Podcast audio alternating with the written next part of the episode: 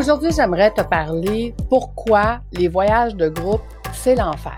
Dans un monde où tout va beaucoup trop vite, où tu n'as jamais le temps. Jamais le temps ni pour toi, ni pour ta famille, ni pour tes employés.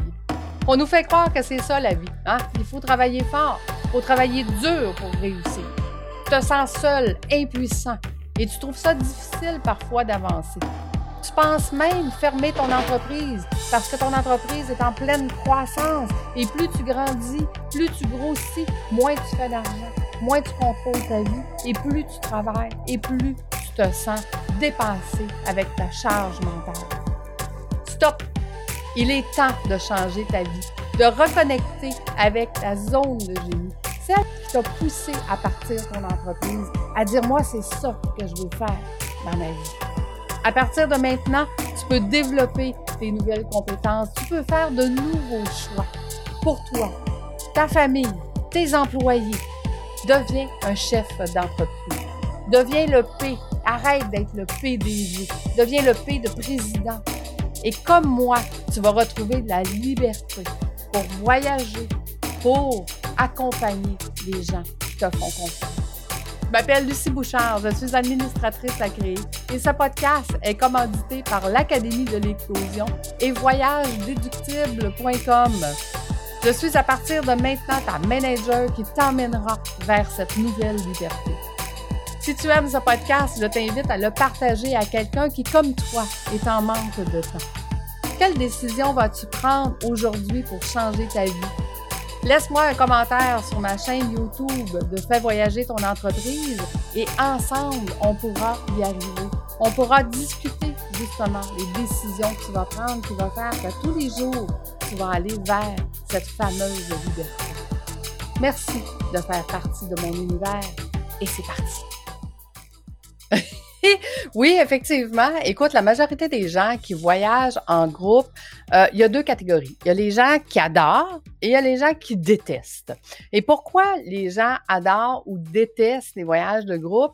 C'est souvent à cause de la façon que ce voyage-là a été construit.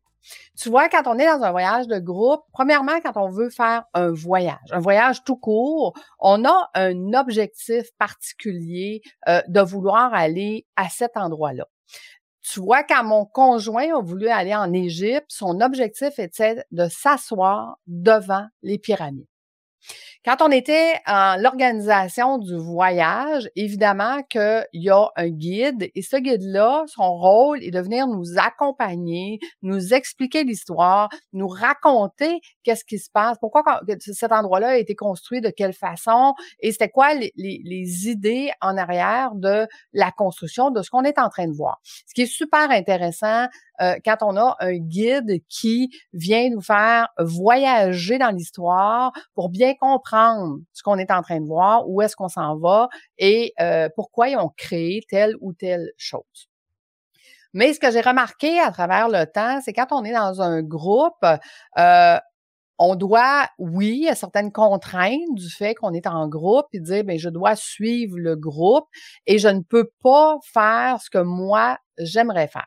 Je te donne un exemple où est-ce que si on a un guide puis tout le monde est obligé d'écouter le guide, ben, il y a des gens qui aiment pas ça entendre le guide. Il y a des gens qui sont pas là pour ça. Il y a des gens qui sont là pour aller voir ce qu'on est en train de voir et ce qu'ils veulent, c'est d'avoir le plus de temps possible pour aller voir justement ce qu'on est en train de voir.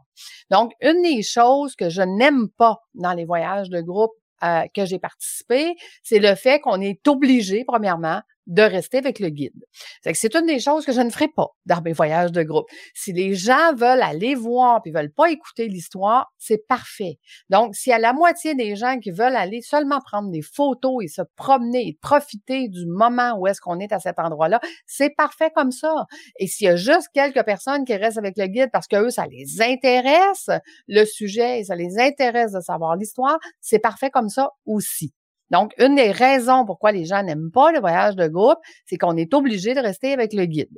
Ça, c'est la première chose. La deuxième chose, c'est que les voyages de groupe, souvent, c'est que c'est déjà, tout est déjà planifié. Je sais où est-ce que je vais être à 8 heures, à 8 h 15, à 8 h 30, puis à 9 h, 9 h 30.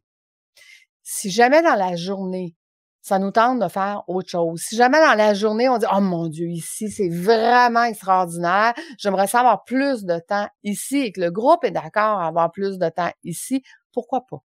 Pourquoi on ne pourrait pas changer l'horaire plutôt que de se fixer un horaire fixe qui dit, bon, ben, tu sais, j'aurais aimé ça passer peut-être 30 minutes de plus à tel endroit, et avoir 30 minutes de moins à l'autre d'après parce que l'autre d'après, c'était moins majestueux, c'était moins beau ou parce que tout simplement, on est juste plus fatigué et que ça nous tente peut-être même plus d'aller voir l'autre euh, activité d'après.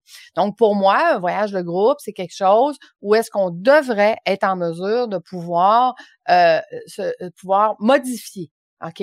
la journée même, modifier l'horaire la, la, journée même. Ce n'est pas quelque chose qui doit être fixe parce que c'est en vivant le voyage qu'on sait comment on veut le vivre. Oui, on peut avoir une idée avant, mais comment veut-on vivre le moment présent? Si on sent qu'il est en train de se passer quelque chose à tel endroit, puis qu'on a le goût de rester là et que tout le monde ressent la même chose, pourquoi ne pourrait-on pas changer l'horaire? Donc, tu vois, ça aussi, c'est un des aspects que j'ai remarqué en voyage de groupe qui ne se fait pas, mais qui devrait se faire. Évidemment, c'est ce que je vais faire. L'autre chose, tu sais, les gens disent, OK, Lucie, c'est quoi le parcours? Je veux savoir qu'est-ce qu'on va faire à tous les jours. Pourquoi on ne laisse pas, dans nos voyages de groupe, la possibilité d'ajouter quelque chose qui est extraordinaire? Moi, une de mes philosophies, c'est de demander aux gens locaux, est-ce que vous avez un endroit que vous, vous allez, puis que les touristes ne savent pas, que les touristes ne vont pas, que les touristes ne font pas en général? Où est-ce qu'on devrait aller que vous nous conseillez, mais que personne ne sait? Que personne généralement va là, parce que c'est en dehors des chemins touristiques. Les chemins touristiques ont été faits pour être performants, hein, pour avoir le plus de choses possible en le moins de temps possible. Mais moi, je pense que un voyage, surtout si je m'en vais à l'autre bout de la planète, un voyage devrait être en mesure de nous donner l'opportunité de vivre des moments extraordinaires, de ramener l'humain dans le voyage. L'être humain qui vit là-bas, qu'est-ce qu'il a à nous dire? Qu'est-ce qu'il a à nous montrer? Qu'est-ce qu'il a à nous faire expérimenter? On n'est pas obligé d'aller dans les endroits qui sont pas sécuritaires. Il y en a des endroits sécuritaires. C'est quelqu'un des hôtels qui nous le suggère, parce qu'ils savent que c'est sécuritaire, par exemple. Si c'est un guide de quelqu'un qui m'a été référé parce que j'ai une grande communauté, puis cette communauté-là me dit, écoute, moi, je suis déjà allé, exemple, en Thaïlande, et je connais quelqu'un en Thaïlande, un ami qui est devenu un ami parce que j'ai resté là pendant plusieurs années, qui va être votre guide, qui va vous montrer des choses extraordinaires en dehors de qu'est-ce qui est touristique. Ça devrait être ça aussi, un voyage extraordinaire de groupe. Et surtout, ce qui devrait être le plus extraordinaire dans un voyage de groupe, c'est que chacun puisse dire, moi, le moment le plus important de mon voyage, c'est ça. Mon conjoint, quand il a dit le moment le plus important de mon voyage, c'est de m'asseoir devant les pyramides. Et que quand on a fait notre voyage, à ce moment-là, j'étais pas agent de voyage, je n'avais pas mon agence de voyage. La seule chose qu'il n'a pas fait, c'est de s'asseoir devant les pyramides. C'est pas ça, un voyage extraordinaire. Il est content d'avoir été en Égypte, mais il est malheureux de ne pas avoir fait la chose la plus importante pour lui. Si tu vas à l'autre bout de la planète pour faire un voyage de groupe, fine. Il y a des choses, des fois, que tu vas devoir suivre le groupe. Mais, est-ce que tu peux faire la chose qui, pour toi, est le plus extraordinaire? Et je pense que ça, bonne agence de voyage, devrait amener tout ça dans un voyage de groupe. Qu'est-ce que tu en penses? Écris-moi sur ma chaîne YouTube de Fais voyager ton entreprise, le podcast, tes commentaires. Quelles ont été tes expériences, toi, du voyage de groupe? Qu'est-ce que tu as aimé? Qu'est-ce que tu n'as pas aimé? Ça va me donner des outils pour pouvoir mieux planifier mes voyages de groupe que je vais faire avec mes gens. Tu sais que nos voyages sur voyagedeductible.com, ce sont des voyages formation en immersion. Donc, tous nos voyages, il y a de la formation, de des coachs qui nous accompagnent et qui nous donnent cette formation-là. Mais, au-delà d'avoir des gens extraordinaires qui vont être avec nous, d'avoir de la formation extraordinaire en tant qu'entrepreneur, qui vont emmener mon entreprise à un autre niveau. Au-delà de ça, pour moi, le premier critère, c'est qu'est-ce qui est important pour toi dans ce pays-là? On s'en va dans ce pays-là, vivre cette expérience-là. Qu'est-ce que tu veux faire qui va être le plus important pour toi? Ça, c'est le premier critère. Ensuite, tout le reste, on va le rajouter. Alentour de ça. Pour moi, avoir un voyage extraordinaire de groupe, c'est ça. Je ne sais pas ce que tu en penses, mais partage-moi, partage-moi tes bonnes et ou tes mauvaises expériences. Puis à ce moment-là, je vais pouvoir continuer la conversation avec toi sur ma chaîne YouTube. Merci d'avoir été là jusqu'à la fin et nous, on se donne rendez-vous la semaine prochaine. Au revoir tout le monde!